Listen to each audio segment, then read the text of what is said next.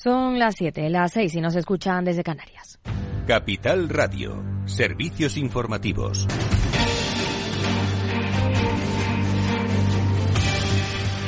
¿Qué tal? Buenas tardes. El Consejo de Seguridad de la ONU se reúne de urgencia para abordar la voladura de la presa de Kajovka, de la que Rusia y Ucrania se acusan mutuamente, pendientes de las consecuencias de la destrucción que pone en riesgo a la central nuclear de Zaporilla, la mayor de Europa, y se convierte en una potencial amenaza ecológica para toda la región, de donde se ha evacuado a al menos 16.000 civiles que viven en la zona crítica más expuesta a las inundaciones. La portavoz del Gobierno español, Isabel Rodríguez, ha querido trasladar el apoyo del Ejecutivo al país liderado por Volodymyr Zelensky.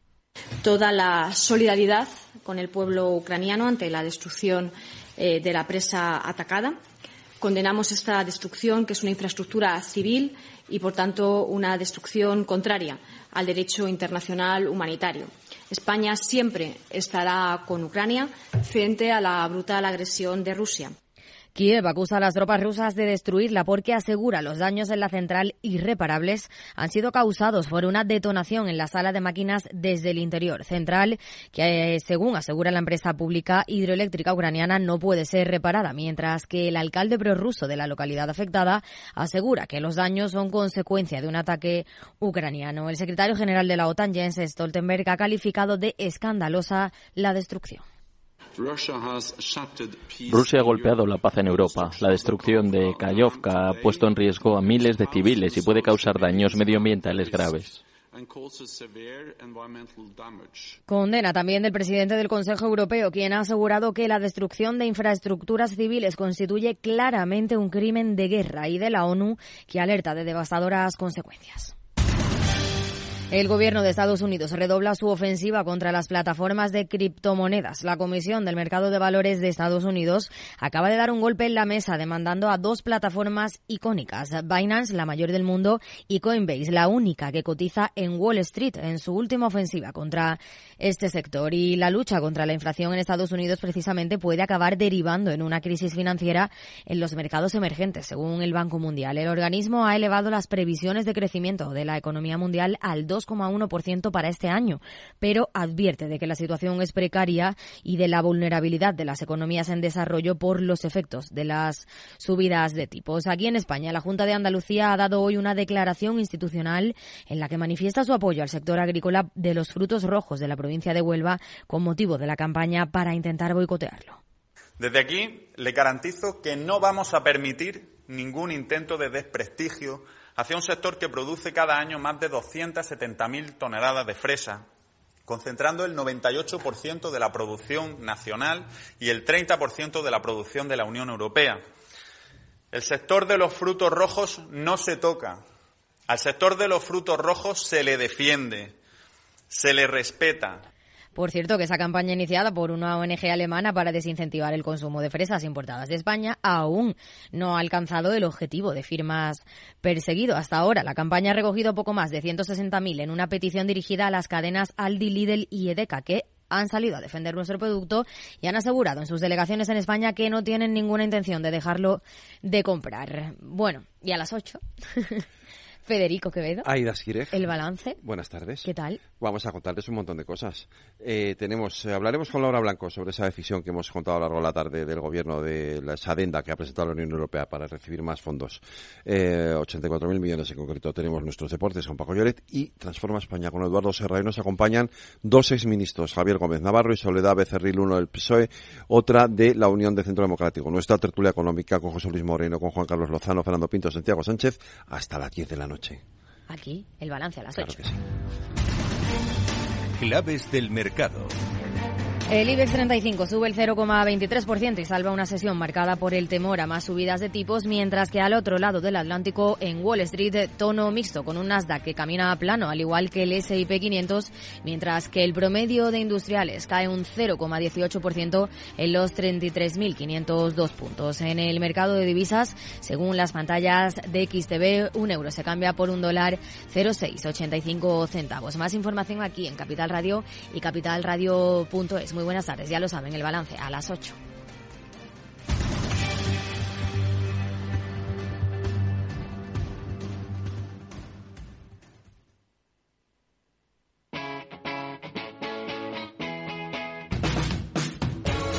Capital Radio. Despierta la economía.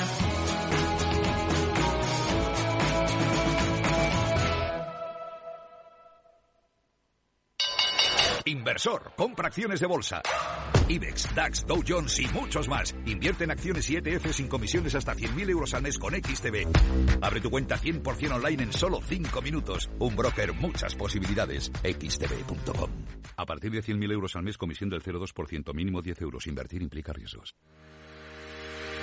Si quieres conocer mejor las empresas con las que trabajas, empieza por Informa. Compruébalo con tres informes gratis, el nuestro para que nos conozcas más y los dos que tú elijas para tu negocio. Solicítalos ya en Informa.es. Informa, líder en información empresarial.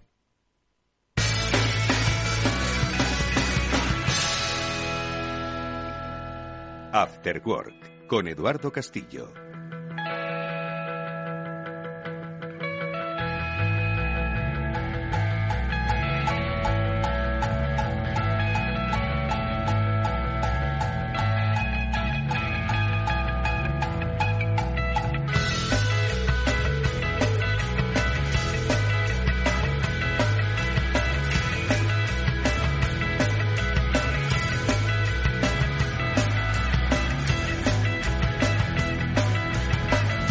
Buenas tardes, bienvenidos amigos. Ya esto es el After Work que comienza esta hora en directo, Capital Radio. Víctor Nieva gestiona, se nota musicalmente que está Víctor Nieva. Cuando está Jorge Zumeta también. Esto es un poquito más soft el eh, ritmo que le impone, pero bueno, ellos son los responsables de que esto suene como suena, que suena bien. Y suena mejor todavía con las ideas y reflexiones que nuestros amigos cada semana, cada día nos comparten en los micrófonos de Capital Radio. Ahora enseguida le vamos a saludar a Félix López, con él hablaremos de economía, de las cosas que no pasan, porque está pasando poco realmente. Bueno, pues de eso que no pasa, algo de punta sacaremos en algún aspecto, que seguro que al final pues tiene una eh, una eh, consecuencia económica.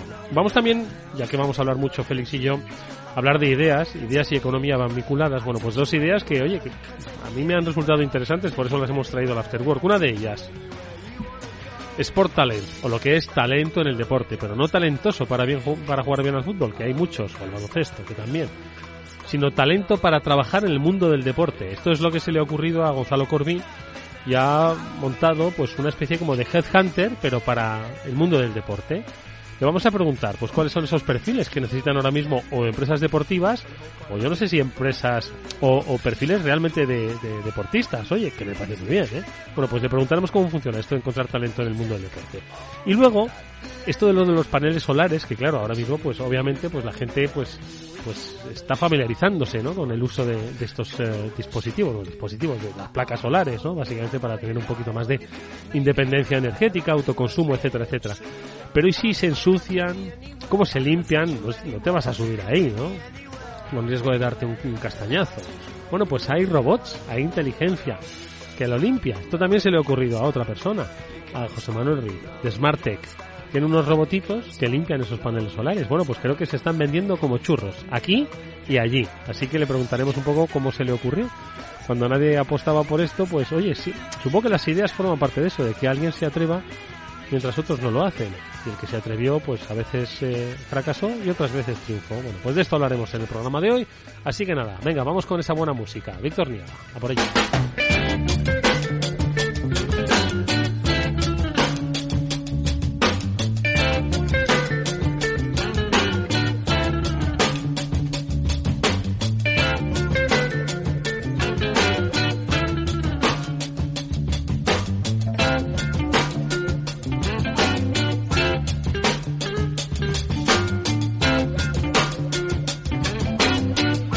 Bueno, Félix, ¿cómo estás? Buenas tardes. muy buenas tardes. Hablamos de lo que no está pasando, o algo está pasando que se nos está escapando. Es muchas cosas, sin duda. La cantidad de cosas que ocurren en el mundo que seguramente no tenemos ni idea. Exactamente, vamos a ver. Los periodistas estamos aquí para contar no lo que ha pasado, bueno, para explicar lo que ha pasado, pero para contar lo que va a pasar. Eso sí que tiene mérito. Hombre, claro. Eh, para eso unos periodistas, ¿verdad? Exactamente. Pero los periodistas se rodean de fuentes. Y en este caso, tú, eres mi fuente. Bueno, bueno. ¿Qué está pasando? ¿Dónde no estamos poniendo el ojo y deberíamos ponerlo? La verdad es que llevamos un año y pico pronosticando la crisis que no viene. año y pico o dos Oh, años. Sí, pero bueno, más... 2021, sí. sí. Y, y bueno, han ocurrido cosas realmente preocupantes. Todo el tema de la inflación, eh, los problemas, digamos, geopolíticos, por llevarlos de alguna manera, que son serios. Todo ello, en realidad, hubiera preparado, aparte de la crisis general posterior a la pandemia, etcétera, o resultados de todo ello, pero no, no está el mundo aguantando. Incluso en campos tan preocupantes como la energía, pues todos podíamos estar pensando hace un año que hoy el petróleo podía estar ni te digo dónde. Pues no, está baratito. Y si baratito, si además uno lo compara en términos nominales, es decir, todos estos 10, 12 puntos o 14 puntos de inflación que nos hemos metido entre pecho y espalda en los pasados dos años, pues hace que un barril de petróleo en términos reales ahora pues haya que descontarlo por esa cantidad para, digamos, compararlo con lo que era antes de la crisis, ¿no? Mm. Así que estamos teniendo petróleo ahora pues alrededor de los 65 dólares o menos de lo que podía ser antes, ¿no? O sea, está barato. Este, yo ya me gustaría que esto pudiera continuar así, sobre todo para la economía española, que el petróleo siempre ha sido un problema, más que a otros países europeos. Quizá Italia podría, pero no, tampoco. ¿No? Entonces, el hecho de que tengamos un petróleo asequible, pues, pues está muy bien. Mm. El gas sigue siendo un problema, ¿no? Porque antes teníamos gas barato y ahora ya no está tan caro, pero no es barato. Sí parece que hay más suministros. Los americanos pues montaron todas aquellas plantas de licuefacción que, que trenes ahí en el Golfo de México que de alguna manera pues han ayudado bastante a, a todo esto, ¿no? Países europeos están poniendo también plantas de regasificación incluso algunas he leído que va a operar la empresa española de Nagas, ¿no? Pues tienen experiencia en cómo hacer esto. Así que No sé. vamos a tener gas más o menos, si no hay un problema, pero caro, ¿no? Y todo a expensas un poco de cómo se va desarrollando, pues el problema ya que parece que está medio dormido, pero ahí permanentemente, de la guerra de Ucrania, y la situación china, ¿no? Es que, mira, perdóname, permíteme. Estaba mirando el Financial Times. ¿Sabes con qué va el Financial Times? Pues con algo sobre el, el circuito de golf internacional, el PGA, ¿no? Y sobre, sobre el- no sé si es el interés de Arabia Saudí, en fin. Eso en, en primera línea. Algo, obviamente, sobre la actualización de, de la guerra de Ucrania y lo que, lo que has comentado, ¿no? De la, de la voladura de la presa. Luego con noticias pues sobre Warner Bros, sobre Sequoia, sobre... Ah. ¿no? Poca cosa. Si te digo el Wall Street Journal, ¿qué lleva el Wall Street Journal? El, el golf otra vez. El golf otra vez. sí, claro. ¿No? Es El el, tema que realmente im- importa a la gente que lee esos periódicos, ¿no? golf, Aparte de otras cosas, es la parte y- de y ocio. qué- y qué- cuál es esta historia? Que yo es que ni me, vamos, ni me he parado, ni me he detenido en el tema del golf. Bueno, yo tampoco. Quiero decir, una vez le pegué a la pelota con un palo y en Lerma, ahí hay un club de, de golf muy, muy bonito y poco más, ¿no? No te puedo ahí aportar mucho, ¿no? Salvo seguir un poco lo que hacen los españoles, bueno, RAN ahora, ¿no? Por ahí en los campeonatos. Pero bueno, en- para cierto tipo de persona, pues ese tipo de esa actividad, pues tiene su, su importancia. ¿no? La parecer, no, perdona, es que se van a fusionar pues como dos... La- las organizaciones que sí, organizan dos los torneos. Exactamente, la LIB y... Sí, y había, el PGA. sí, había una división ahí que, que estaba generando sus problemas, ¿no? No, De llevarse... Pero tú lo has dicho, ¿qué, qué distancia? eh? O sea, Mm. esto es para la gente, efectivamente, que lee estos periódicos, no para la gente que le importa la economía. Bueno, el invitado que vas a tener luego nos puede dar ideas sobre la ahora gerencia de todas estas organizaciones y qué se debe hacer para promoverlo o no, ¿no? El tema deportivo en la sociedad actual pues tiene mucha importancia. ¿no? eh, algunos mueven cierto dinerillo. Es más, quizá, aunque han ido subiendo mucho comparativamente, ¿no? Hay ciertos sectores como la educación, sanidad, pues, el deporte, que digamos son servicios extraños, algunos, digamos, no, no, no, no muy comunes en lo que normalmente pensamos y, y han crecido mucho comparativamente con el resto de la sociedad. En España no lo notamos tanto porque la sanidad y la educación pues no son muy caras, por decirlo de alguna manera, ¿no? Pero por ahí en el mundo la situación es realmente complicada, ¿no? Mm. De todas formas, fíjate, antes decías, me, me he quedado un poco con esa reflexión, decías, es que el mundo ha aguantado mucho. Este, he hecho aquí un pequeño listado, dime si me he dejado algo, ¿vale? Desde 2020, que apenas han pasado tres años, ¿no? Hemos tenido una pandemia, luego le siguió una crisis de suministros, una crisis logística, el tema Evergreen, ¿no? Eh, yo creo que vino a puntillar, ¿no? Esa, ese... Bueno, empezó un poco antes el Evergreen que el problema, el problema logístico, ¿no? Digamos que fue un poco como la espoleta, ¿no? Sí, exactamente. Luego vino esa crisis de semiconductores. También. ¿Vale? Derivado luego en una inflación galopante que empezó antes de la guerra de Ucrania, que se vio agravada por la guerra de Ucrania.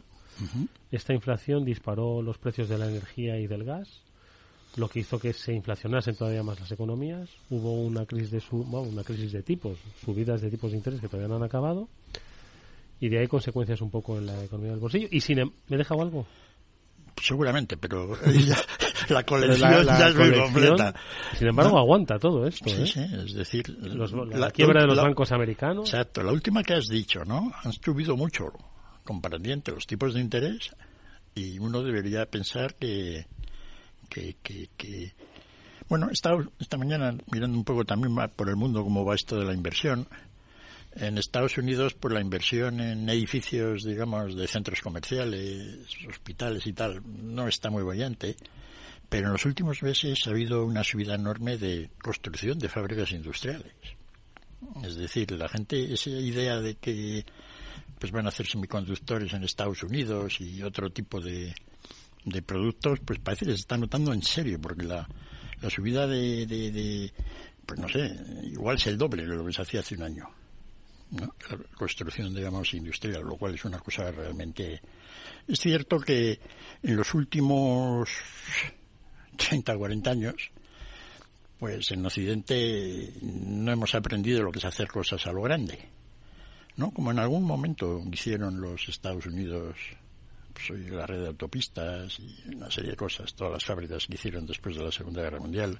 Eso lo hemos visto en China, China absolutamente espectacular, ¿no? De una manera que casi no podemos ni concebir lo que es aquello, ¿no? Y ahora, pues, ya hemos aquí comentado varias veces que hacer cosas en Occidente es complicado. Si quieres hacer una carretera, pues te tira siete años de papeleo. Los libros digamos, técnicos y reglamentarios que tienes que preparar para poner un, molino eólico en marcha, pues pasaron de una carpetilla al espasa y así todo un poco, ¿no? Entonces sí parece, sin embargo, pues que en algunos sectores cuando Estados Unidos se pone a hacer cosas lo hace. ¿no? Pasó lo que hemos contado antes, ¿no? Las inversiones que nadie se ha enterado mucho, pero que han sido súper rápidas Primero cuando hicieron el fracking. ¿no? América desarrolló ahí un grado de... Segundo lugar, lo que hemos comentado antes de los trenes de, de, de, ¿no? Son inversiones muy grandes, no, mm. no, como las que tenemos en España, es al revés, es, eh, digamos, gasificar, ¿no? Mm. Sino el, el liquefactar y montaron un montón de ellas. O sea, que ha habido allí inversiones serias, ¿no? Entonces, Estados Unidos sí tiene esa todavía capacidad de que si ven dinero y no demasiado problema, que casi siempre viene ahora por todo el tema regulatorio, medioambiental, mm. etcétera, pues pueden hacer las cosas rápidamente. Mm. Eso lo echamos, ya lo venimos comentando mucho, de menos en Europa.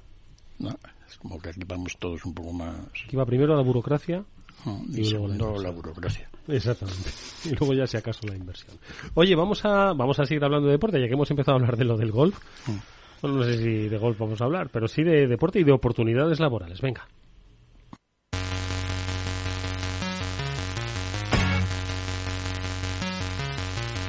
Eduardo Castillo en Capital Radio. After Work. Pues yo creo que en el año 2020, ¿no? Hace ya pues tres años, ¿no? Que nuestro invitado, ahora le saludamos, junto con su socio, eh, montaron Sport Talent, que es un headhunter para el mundo del deporte. Nos preguntamos al principio, ¿verdad, Félix, si esto era para fichar gente buena para para el terreno de juego o fichar gente buena para el otro terreno de juego, que es la gestión de empresas deportivas, que cada vez van cogiendo más importancia. Si lo decíamos hace un instante, si el Financial Times y el Wall Street Journal están viendo con una noticia sobre la industria del deporte, en este caso del golf. Vamos a preguntarle si se mueve este negocio a Gonzalo Corbí, que es uno de los fundadores de Sportalen. Gonzalo, ¿qué tal? Buenas tardes, ¿cómo estás? Hola, buenas tardes, ¿qué tal? Encantado de saludarte. Oye, Gonzalo, que hablábamos un poco de que tú eres un headhunter del mundo del deporte, ¿no? Y nos preguntamos, Félix y yo, si tú lo que haces es buscar al, al, futuro balón de oro o al futuro balón de oro de las empresas del deporte, que también son igual de importantes, ¿no? Porque si una empresa, bueno, ya lo hemos visto en los últimos tiempos, ¿eh? Como las finanzas al final eh, son las que determinan si un club, una empresa deportiva, tiene futuro o no. ¿Qué hacéis en Sportalen? Exacto, nosotros al final nuestro cometido es buscar el mejor talento para el terreno de juego de los despachos. No, no tanto eh, a nivel deportivo, sino más a nivel corporativo. Es decir, nosotros buscamos perfiles dentro de una estructura deportiva, bien sea en un club de fútbol, de baloncesto, federación, eh, instalación deportiva, eh, empresa patrocinadora, bueno, todo lo que tenga que ver con el deporte y lo que sea de, despacho, por así mm. decirlo. Oye, Gonzalo, me da la sensación de que ha tardado bastante tiempo este país, este nuestro país, en entender que las empresas, como has eh, descrito, vinculadas al mundo del deporte o empresas deportivas, tenían que profesionalizarse necesariamente. Me da la sensación de que un poco se llevaba pues como de una forma medio familiar, poco menos, ¿no? Sí, al final eh, sí que es verdad que desde hace 10 años hasta ahora eh, las entidades deportivas eh, han mejorado en cuanto a gestión y a profesionalización, pero el hecho de incorporar un talento pues que venga tanto del deporte o de otras industrias, pues yo creo que va un poco más allá. El deporte se ha estado profesionalizando durante estos últimos años y nosotros somos una herramienta más para seguir creciendo y seguir profesionalizando el sector. Sí que es verdad que headhunters en el mundo del deporte eh, sí que hay en otros países ya desde hace décadas, eh, como en Estados Unidos o Inglaterra, que en este sentido nos llevan bastante delantera y ahora yo creo que era el momento de, que nos tocara a nosotros. Oye, ¿cuál es la diferencia eh, entre gestionar profesionalmente una empresa vinculada al deporte en este en estos tiempos, eh, donde el deporte ya no es una cuestión de entretenimiento, sino que forma parte de una cultura social, popular, política, económica, eh, de sponsorización, es decir, está imbricado ¿no? en la economía, esto es innegable, ha trascendido ya lo que era el puro ocio y entretenimiento. ¿Cuál es la diferencia entre gestionar profesionalmente, más o menos profesionalmente una empresa de estas características, Gonzalo? Pues bueno, al final el deporte en muchos casos, eh, diría el 99% es emoción y gestionar una entidad deportiva con ese componente pues tiene sus peculiaridades, ¿no? Sobre todo el, el deporte rey, en este caso clubes de fútbol, que bueno, gestionarlo hay que gestionarlo como una empresa, pero tiene sus particularidades. Eso de todas formas me resulta muy interesante porque si, si algo eh, seguro Félix enseñan en las escuelas de negocio es que lo de la emoción es de difícil gestión empresarial y sin embargo, como dice nuestro invitado, el 99% de las empresas son en pura emoción, ¿eh? Sí, bueno, precisamente ah, no hay que caer en, en eh, sobre todo en el, bueno, eh, en las rápidas decisiones que no estén meditadas o consensuadas o sobre todo eh, que vaya regida sobre un eh, plan de marketing o un plan de comunicación mm, bueno, tiene que ir un poco enfocado a, tu medio plazo y largo plazo. Es un mm. poco eh, cómo debería de estar gestionado una entidad deportiva, que no sean decisiones de que se tomen de un día para otro, que tengan eh, consecuencias en, en el día a día de, de, una entidad deportiva. Te pregunta Félix López, que te está escuchando atentamente. Hola Gonzalo, soy Félix López. Hola, ¿qué tal?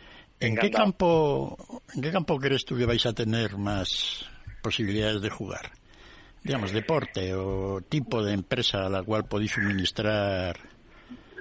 Pues mira, nosotros creíamos cuando creamos la empresa que el fútbol iba a ser una gran fuente de, pues, de clientes, por así decir, y bueno, la realidad es que al final nos hemos encontrado con, bueno, que nuestro negocio con clubes de fútbol ha sido un eh, 15% de, de toda nuestra facturación. Entonces, eh, nosotros ahora estamos trabajando mucho pues con empresas, pues bien. Hola. pues unas bicicletas o, o porque eh, o, alguna agencia de, marketing deportivo, eh, eh, empresas de eventos deportivos y luego perfiles, lo que más nos están demandando son comerciales. eso es lo que estamos notando que, que, es lo que más necesitan y más les está costando encontrar, sobre mm. todo porque, bueno, se abren nuevos mercados, se abren nuevos negocios, y todo el mundo quiere pues comerciales y que sean buenos. Oye, ¿y, y qué, debe tener un, un, buen comercial o un buen profesional?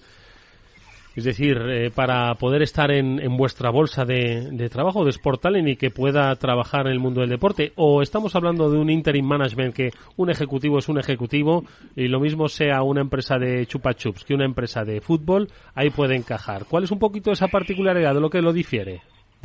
Bueno, a ver, eh, nosotros eh, estamos abiertos a recibir a cualquier candidato que, crea que, sea bueno para el puesto, pero además de eso nosotros siempre pedimos, eh, nos lo pida o no la empresa, que bueno, que sea una persona trabajadora, que no le importe muchas veces tener que bueno, hay veces que hay que trabajar los fines de semana porque el deporte se juega los fines de semana y sobre todo actitud de bueno, eh, que si hay que poner vallas en el campo de fútbol hay que poner vallas y si al día siguiente hay que tener una reunión con el CEO de otra empresa, pues eh, bueno, que, sean capaces de, de hacer de todo entre comillas, ¿sabes? Oye, y hay, hay ahora mismo eh, bastante talento en vuestra bolsa de, de, empleo en vuestra bolsa de trabajo, de ese talento? ¿Cómo está de llena? ¿Hay, ¿Se puede decir pues que hay mucha gente ya especializada en sectores deportivos? Pues sí, te diría que nosotros en la plataforma que tenemos tendremos alrededor de 8.000 perfiles Y, y, que va creciendo mes a mes y esto es gracias pues a, a que hay muchos eh, programas y, y cursos especializados en el mundo del deporte y también muchas personas eh, que llegados a cierto punto les gustaría cambiar de, sector. Mm. Entonces, te diría que tenemos mucho talento y bueno, y nuestro trabajo es eh, saber detectar cuál es el mejor para cada posición y cada empresa, que cada, cada posición pues es un mundo y, y, y son unas cualidades diferentes que, nos están pidiendo. Así que bueno, eh, además nosotros contamos con un hándicap que, mucha gente, pues por lo que sea, el, deporte les, aparece, les parece atractivo y, les gustaría empezar en, en el mundo del deporte. Entonces, pues ahí por ese lado también tenemos muchas solicitudes.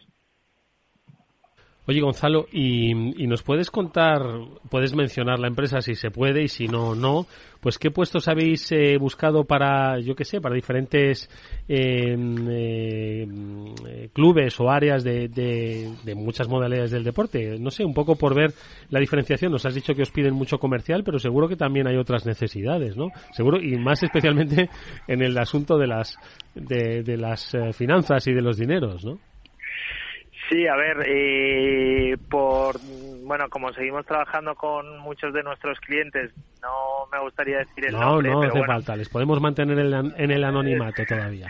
Pero básicamente hemos estado trabajando bastante con empresas de eventos deportivos, eh, empresas de retail, hemos hecho varias posiciones estos tres últimos meses, varias empresas de retail, eh, bueno, nacionales e internacionales y lo que además de, comerciales nos piden también pues eh, desarrollo de negocio, eh, la posición de recursos humanos nos la están pidiendo bastante y también especialista en, marketing digital. Te diría que esas son las que Mm. más nos más nos están solicitando. No está mal, no está mal. Oye, última pregunta que te formula Félix. A ver. Sí, no has contestado un poco en las últimas preguntas. Normalmente los headhunters pues mueven fichas de un sitio para otro, ¿no?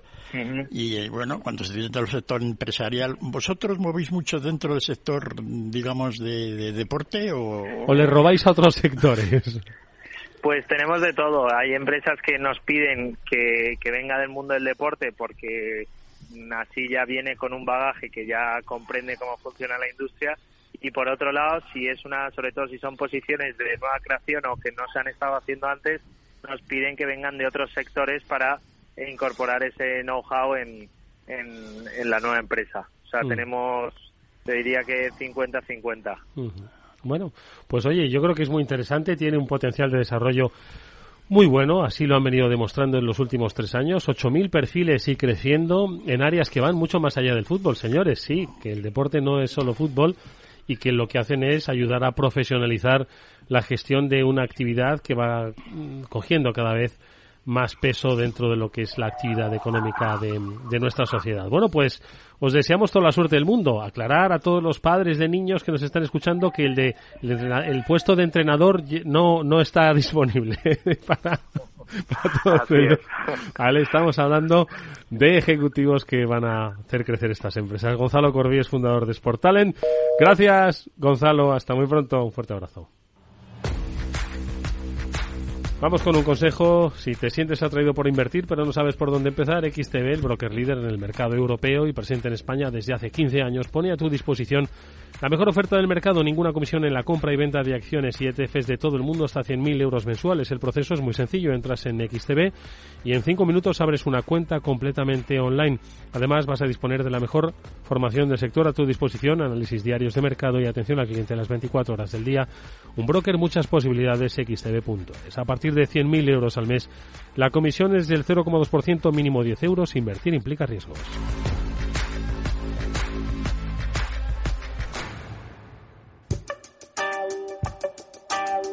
Después del trabajo, After Work, con Eduardo Castillo, Capital Radio.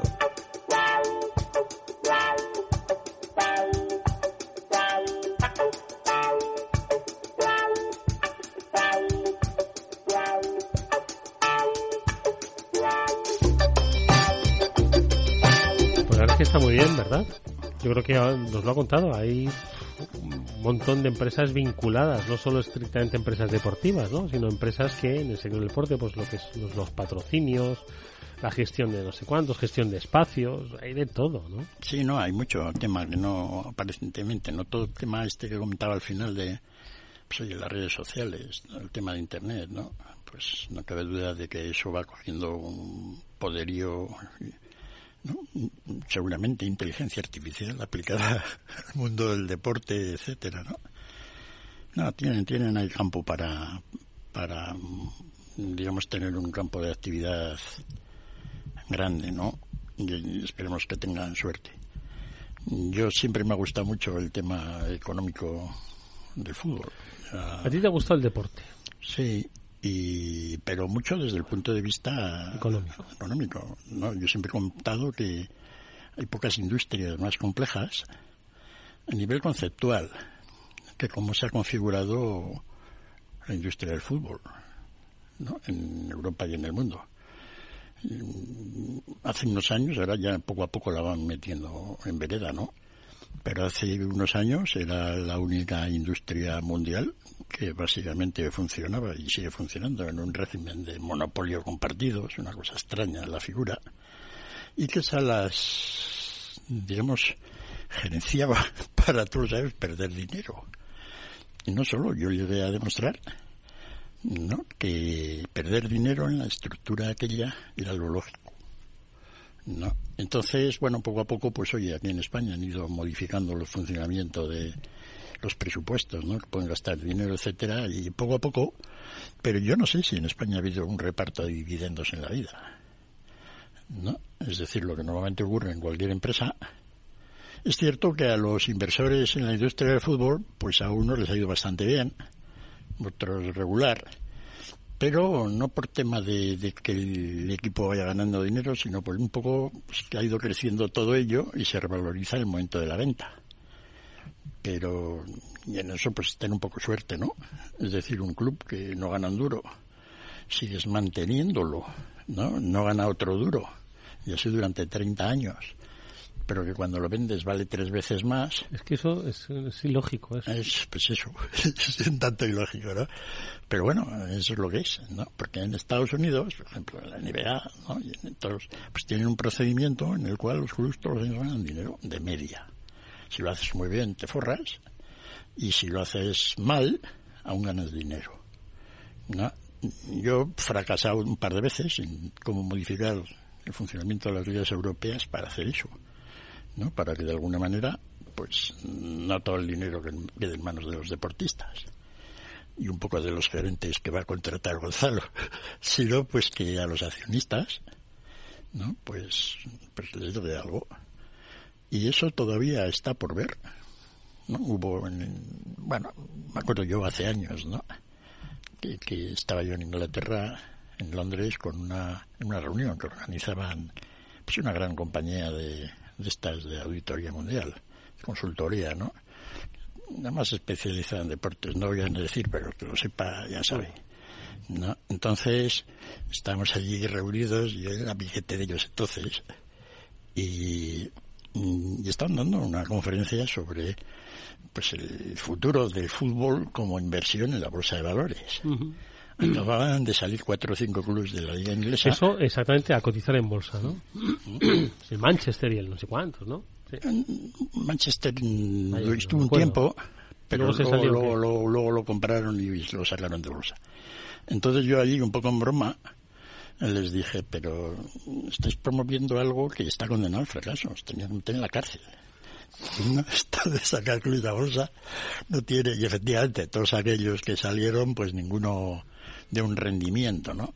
Es decir, que como inversión luego en bolsa no ha funcionado, sin embargo, como inversión privada que lo vendes, si no te va mal, pues lo puedes vender a otro, le mm. pasas la patata caliente ahora, ¿no? Y no funciona mal, ¿no? Es todo un misterio, como dices, pero es porque hay poca industria tan compleja, ¿no? Es una industria pequeñita. ¿Qué complejidad tiene? La complejidad que te he explicado, que un monopolio se las arregle para perder dinero. A ti y a mí nos dan el monopolio de las galletas en España y ¿qué haríamos? Ganar dinero, vamos, vender ¿Eh? galletas a cascoporro. Eh, pues, oye, ganaríamos lo que lo razonable, que es mucho, para que la gente pueda comer sus galletas. Pero en la industria del fútbol, ¿no? Se han preocupado de regalar las galletas ¿no? que se las han quedado todos los futbolistas. De todas formas, la industria del fútbol, decir, la industria económica del fútbol, pues se ha transformado en, en 25 años. Hace 30 años, la no existencia de las televisiones y la no existencia de esa movilidad internacional, mm.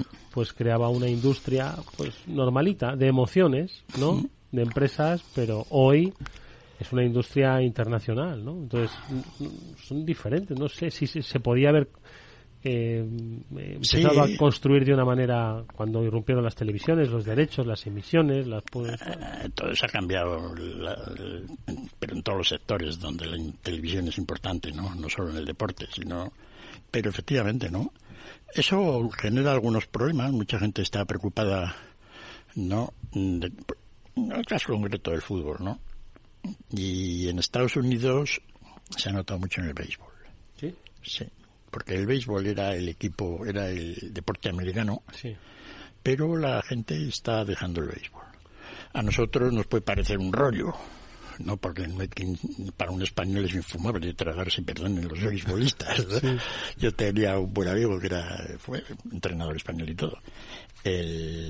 pero y se está perdiendo por la televisión, porque se ha perdido lo que por lo visto ellos comentan era un poco la emoción que comentaba Gonzalo, de la relación del padre con el hijo, que iban al campo de béisbol, ¿no? Y si trasladamos eso a España, pues la idea, en mi padre, que era poco de estar con hijos y de estar con fútbol, pues un par de veces me llevó y yo luego ya seguí por ahí, ¿no? Y de alguna manera pues asociamos eso, ¿no? Un poco la... Y, y eso yo creo que ahora se está perdiendo. Y yo, eh, por ese lado, le auguro al fútbol un medio futuro. En España, eh, en el mundo no tanto, pero en España el manejo del, de, de, de la taquilla o de la gente que va al campo Es bueno. no, se maneja mal. ¿Ah, sí? Pero sin embargo los estadios están llenos, o algunos estadios están llenos. Algunos, ¿no? Pero en general en la mayoría de los clubes españoles de incluso de primera división, ¿no? Notas que ya la- los partidos pues ves mucha mucho cemento, ¿no? Y no son campos ya demasiado grandes, ¿no? Es decir que yo creo que lo han hecho un poco mejor últimamente, ¿no? Pero sigue siendo, es decir, deberían hacer algo más para que los niños fueran al campo físicamente. Fíjate qué pena me ha dado eso del béisbol. Fíjate que a mí el béisbol es que me da exactamente igual, ¿no? Pero es una pérdida, ¿no?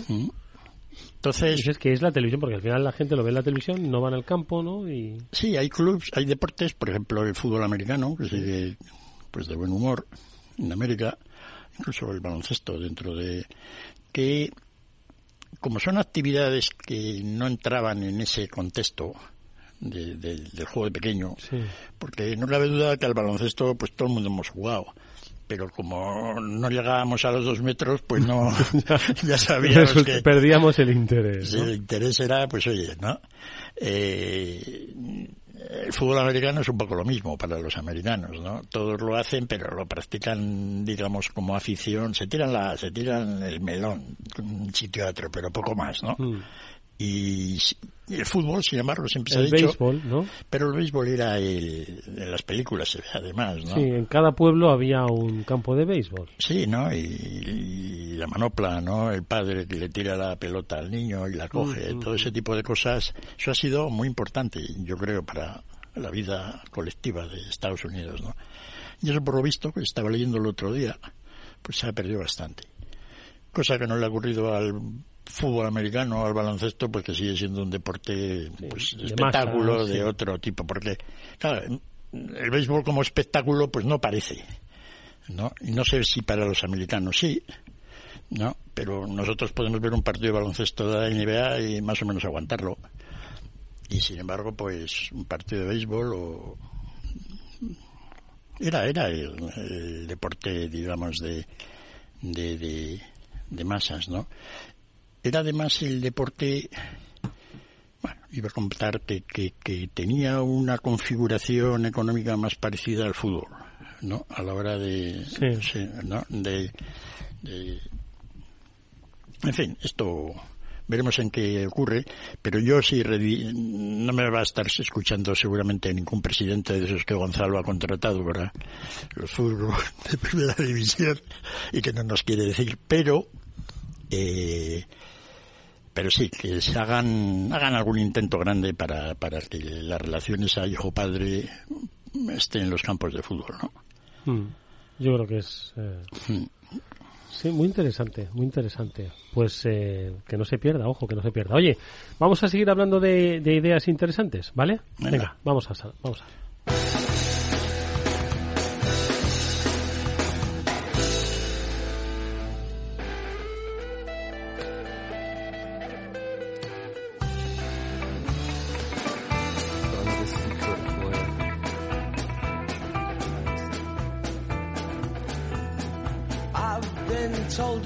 Bueno, hay que, hay que atreverse eh, frente a las oportunidades. Y la oportunidad la han visto nuestros siguientes invitados, nuestro siguiente invitado a través de su empresa, Smartec, empresa gallega, eh, en los eh, paneles solares. Porque estos hay que limpiarlos. De hecho, hemos hablado en más de una ocasión de la limpieza de los paneles solares. Pues eh, cuando están en sitios donde hay mucha tormenta de arena, pues hay que limpiarlos. Pero cuando estás aquí, mira por ejemplo estos días que estamos de tormenta permanente, ¿no? O cuando vienen esas calimas, ¿no? Pues hay que limpiarlos. Pero claro, ¿te vas a subir tú ahí? Bueno, pues, pues, pues no, seguro que hay especialistas. Pero bueno, ¿por qué no dárselo a la tecnología? Pues esto es lo que han hecho, como digo, desde Smartec. Eh, José Manuel Ruiz es CEO de la compañía. José Manuel, ¿qué tal? ¿Cómo estás? Buenas tardes. Hola, buenas tardes, ¿qué tal? Oye, eh, si no me equivoco, pues desde hace relativamente poco ya estáis ofreciendo en vuestro catálogo eh, robots para limpiar placas solares, ¿no? Esto que hace pues eh, cinco años cualquiera diría que se compraría un robot para comprar una placa solar, pues hoy resulta que puede ser la solución para pues muchas viviendas que ya cuentan con este tipo de suministro eléctrico, ¿no?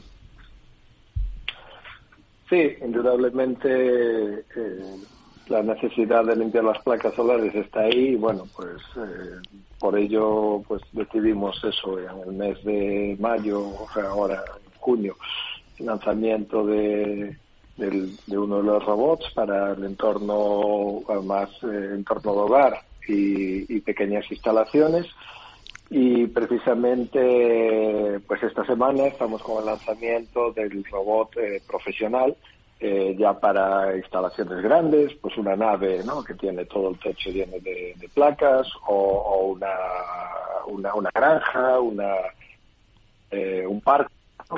Mm placas, o sea, para instalaciones ya más grandes o hasta plantas de producción ¿no? de energía solar mm, o fotovoltaica. Oye, eh, José Manuel, cuéntame un poco, ¿cómo funcionan estos robots? Entiendo que los hay un poco más domésticos, como decías, otros más industriales. ¿Cómo funcionan? Eh, porque esto al final pues hay que subirlo al techo, ¿no? Decíamos antes que vamos a evitarle subirlo al techo. ¿Quién lo sube? ¿Cómo lo operan? ¿Esto es propiedad? Eh, ¿Desde SmartTech les asesoráis? ¿Cómo hacéis? Sí, eh, a, ver, nosotros tenemos eso, para la línea, eh, como te decía, de hogar y pequeña instalación, va bajo la marca es SmartBot Hobot, ¿vale? Que es la línea más de hogar nuestra, es el modelo R3. Y, cómo se sube? Bueno, es un equipo que al final pesa muy poco, pesa un kilo aproximadamente, entonces eh, hay dos formas ¿no? de, de, utilizarlo. Una, hay, hay, tejados o instalaciones donde hay acceso eh, bueno, pues eh, que, se puede llegar a través de una ventana o lo que sea, pues ya lo pondríamos a través de ahí, después el robot ya, ya se mueve por, por las placas, o eh, la segunda opción que para tejados, eh, pues eso, que no tenemos forma de acceder a ellos, o zonas complejas, ¿no?, donde no podemos acceder, y es a través de una pértiga, ¿vale? A través de una pértiga que hemos diseñado especial, que tiene, bueno, pues un alcance de, de más de nueve metros, pues podemos eh, subirlo a una vivienda unifamiliar, por ejemplo, ¿no? Una vivienda unifamiliar, desde el suelo podríamos llegar al techo y eh, se, pueden se puede hacer más larga, lógicamente, la pértiga ya para proyectos especiales o, pues desde una ventana si es un edificio, ¿no? Por ejemplo. ¿vale? Eso es un poco la forma para el, la solución para estas pequeñas ¿no? instalaciones. Oye, eh, José Manuel, ¿y cómo, ¿y cómo luego se maneja el, el robot? Porque, claro, hay, hay paneles que están en, en, en, casas con techos a dos aguas, ¿no? Inclinados. Dices, madre mía, a ver si se va a caer. ¿Cuál es un poco el funcionamiento de este robot? Estoy seguro de que muchos te habrán dicho, bueno, esto es como la rumba, pero para el techo. Yo seguro que dirás, oye, esto no es la rumba, pero, pero no sé si funciona de una manera más o menos similar. Sí, si queremos simplificar, pues podemos decir que sí, ¿no? Al final un robot es un robot, es alguien que se mueve de forma autónoma y en el caso de, como tú dices, de la rumba, lo que, lo que mapea, ¿no? Y lo que parametriza es una casa y un, un suelo de una casa y aquí, bueno, pues lo que hacemos es precisamente una placa solar o, varias placas solares.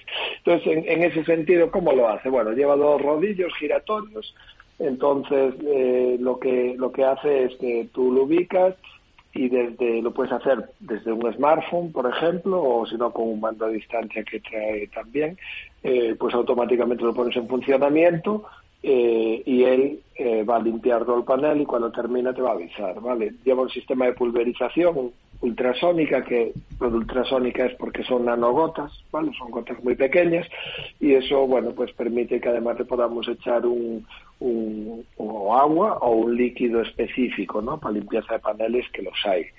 Eh, entonces, la solución es muy sencilla. Esto lo puede hacer una persona, una persona cualquiera en su casa, pues eh, lo puede hacer o lo puede hacer un operario eh, pues cuando es un, pues un instalador, por ejemplo, ¿no? Que, en vez de tener que utilizar líneas de vida para subirse a un tejado y, hacer una limpieza manual y demás, pues puede estar limpiando con el robot mientras hace otras tareas de, mantenimiento, ¿no? Eso es un poco la, el, el, cómo, cómo opera el equipo.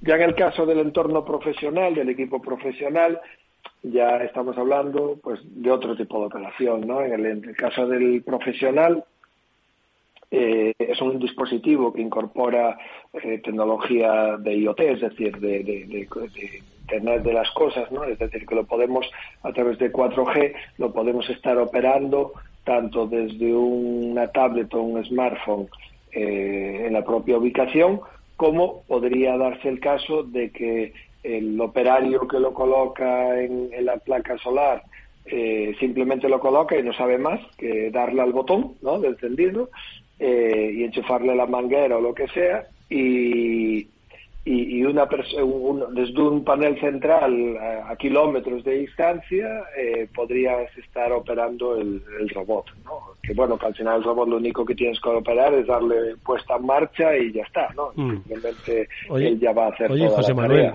y escucha, eh, ¿os están pidiendo muchos? Es decir, estáis, porque al final vosotros sois un poco testigos, ¿no? De si la gente se está poniendo paneles o no en, su casa. ¿Qué tal van? Bueno, nacional e internacional, ¿eh? Porque creo que estáis vendiendo bastante fuera, ¿no? ¿Cómo, cómo se está moviendo el mercado? Sí, bueno, como todo, lo, eh, empezamos en casa, ¿no? Que es la mejor manera de empezar. Y, bueno, sí, estamos también eh, con, proyectos en, tanto en Portugal como Italia, como en Colombia, ¿vale? Eh, si se está moviendo mucho, bueno, como es un producto nuevo, tenemos los clientes directos, es decir, que ya entran, eh, porque al final nosotros somos muy conocidos por porque fabricamos robots limpiacristales, ¿no? Y tenemos un gran mm. expertise ahí y por eso hemos declinado ¿no? hacia el tema de eh, también hacer para paneles fotovoltaicos. Eh, y realmente eh, pues tenemos ese consumidor que sí, que ya en el momento que hemos publicado el producto ya nos está entrando un volumen de pedidos interesante y después tenemos eh, los distribuidores, instaladores, llamémoslo, de paneles, que son los que tienen la gran necesidad, ¿no? porque ahora mismo están limpiando esos paneles de forma manual, ¿no? Entonces esos son nuestros, eh, bueno, los que ahora están, estamos atendiendo, como vamos pudiendo y pudiendo y de hecho, bueno, pues vamos a ir ahora precisamente a una feria, eh, con, con de, bueno, una feria con uno de nuestros partners fotovoltaico y bueno, pues él va a mostrar allí sus paneles y nuestros robots, ¿no? porque para él es una solución. Pues eso, pues eso está muy bien. Empresa gallega, es Smartec.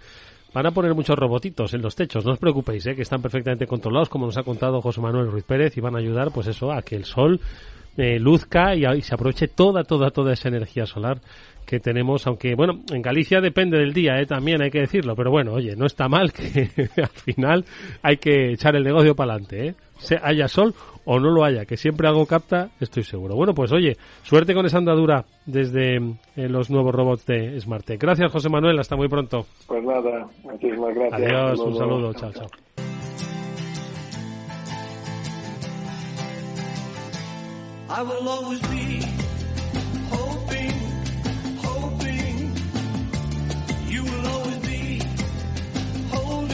Hay que ver la oportunidad y hay que, hay que ver la idea y la oportunidad y aprovecharla. Sí, el que se especialice en este campito, mm, pues tiene paneles para limpiar, no veas, ¿no? Porque... Ellos vienen de limpiar cristales. no, ya se les ve por lo visto, tienen su experiencia y saben de esto, ¿no? De lo cual, pues, de alguna manera... han estado atentos, macho, han estado atentos. Y, y, efectivamente, ¿no? La cantidad de paneles solares que ya hay y los que se van a instalar, pues va a ser grande, ¿no? ¿Qué te parece a ti lo de los paneles solares? A mí me parece muy bien. Quiero decir que está el problema básico de que tiene la energía eólica también de cómo se almacena y básicamente para que podamos utilizarla cuando no cuando cuando el cielo se vuelve gallego un poco pero pero en definitiva está llegando a unos niveles de precio que realmente es muy barata la energía solar no y es cierto que, que dependemos críticamente de China, que es una situación un poco preocupante porque todos los paneles pues se hacen allí, ¿no? Se hacen allí, ¿no? Ya hemos contado que en los primeros cuatro meses de este año se han montado más placas solares que, la que, ¿cómo era? Que, en toda España en la historia. Madre mía. En cuatro meses, 30 gigavatios, no que era el equivalente de capacidad instalada a 100 centrales nucleares de vías de bolsillo que, que estuvimos comentando, ¿no? 100 de esas han montado. Claro, las centrales nucleares trabajan día y noche, sábados, domingos, etcétera, ¿no? Los paneles solares, pues... Pero sí, no, no cabe duda de que ocupan espacio, lo cual, pues efectivamente indica un poco el tamaño de cristales a limpiar, ¿no? Que es muy elevado, ¿no? Porque plantas de, de estas grandes, pues tienen una superficie de un kilómetro cuadrado. Es decir, que, que que es como si haces casi todo el retiro, ¿no? De, limpiar. Entonces, yo creo que el, futuro va a ser claro. Veremos un poco cuál es la vida de estas plantas con el paso de los años, ¿no? Y cómo se va mejorando la tecnología un poco. Pero, pero actualmente ya, pues, es una, todo el mundo que puede ya instalarlo, le está saliendo a cuento, que se dice, ¿no? A la hora de... Entonces, es una pena, ¿no? Porque eh, una de las cosas que, que hacen en China muy bien es que aquí en, España, si uno monta una fábrica para hacer paneles solares o cualquier otra cosa, pues eh, luego tiene que buscarse la vida. ¿no? En el sentido que tiene que buscar clientes, la labor esta comercial, ¿no? Entonces, pues ahí se puede buscar también hunters para el sector de la venta de, del tema. Pero en China lo hacen al revés. En China primero hacen la fábrica. ¿no? Enorme. Y entonces luego tienen el cliente, ¿no? Porque ya les dice que les va a, les va a comprar todo, que es el gobierno y las instalaciones para este tipo de cosas, ¿no? Entonces, claro, en un esquema normal de funcionamiento en Europa, eh, la capacidad industrial china de hacer paneles solares no se podría haber desarrollado nunca. ¿No? Sin embargo, allí lo tienen. Es que, lo que, fíjate, las fábricas que tienen que tener para producir toda esa cantidad de placas. ¿no? Es algo masivo. Y además lo han doblado en nada, de tiempo. Es decir, algo que era enormemente grande, lo han hecho enormemente grande por dos en un año y medio. ¿no? Entonces hay cosas que en el mundo se pueden hacer pero que no se hacen por algunas razones, ¿no? De muchas veces funcionamiento de... Y bueno, siempre hemos comentado aquí que un poco que esa mentalidad china de la inversión que luego les genera pues otros problemas, ¿no? Como la gran deuda que acumulan, etcétera, pero que les quitan lo bailado, ahí lo tienen. Oye, no hemos hablado, por cierto, de las tensiones en, en el sudeste asiático, Taiwán, Estados Unidos y... Madre mía. ¿Hablamos la próxima semana? Sí. Si es que seguimos todavía por aquí. y no pasa nada. Lo impida. Félix López, gracias. Gracias a todos y buen día. Eso, que es lo que nos queda de día. Jorge Zumeta cerrará técnicamente el programa. Como os dije, más soft en la música, igual de buena. Con ella os despedimos. Hasta mañana. Adiós.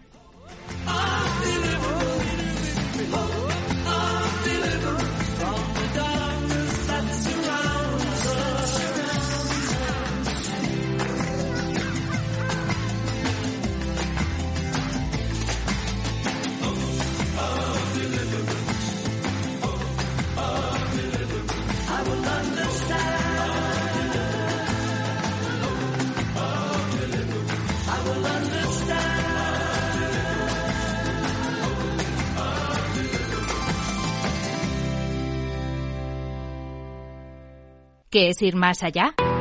Con Arval podrás llegar donde te propongas de la forma más sostenible y asegurar un mundo mejor contribuyendo a la seguridad en carretera, al futuro de las ciudades y a la calidad de vida. Ser responsable sin tener miedo al liderar el cambio. Arval, la transición energética arranca aquí. Más información en arval.es.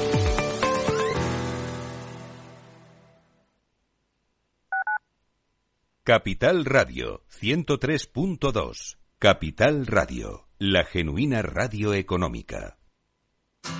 Si te gusta el pádel, en Capital Radio tenemos tu espacio.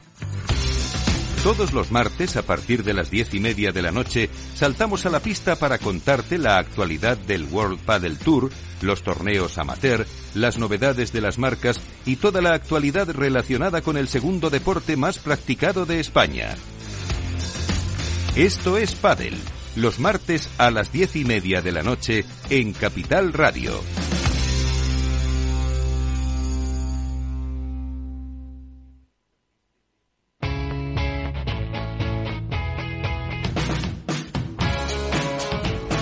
La economía despierta.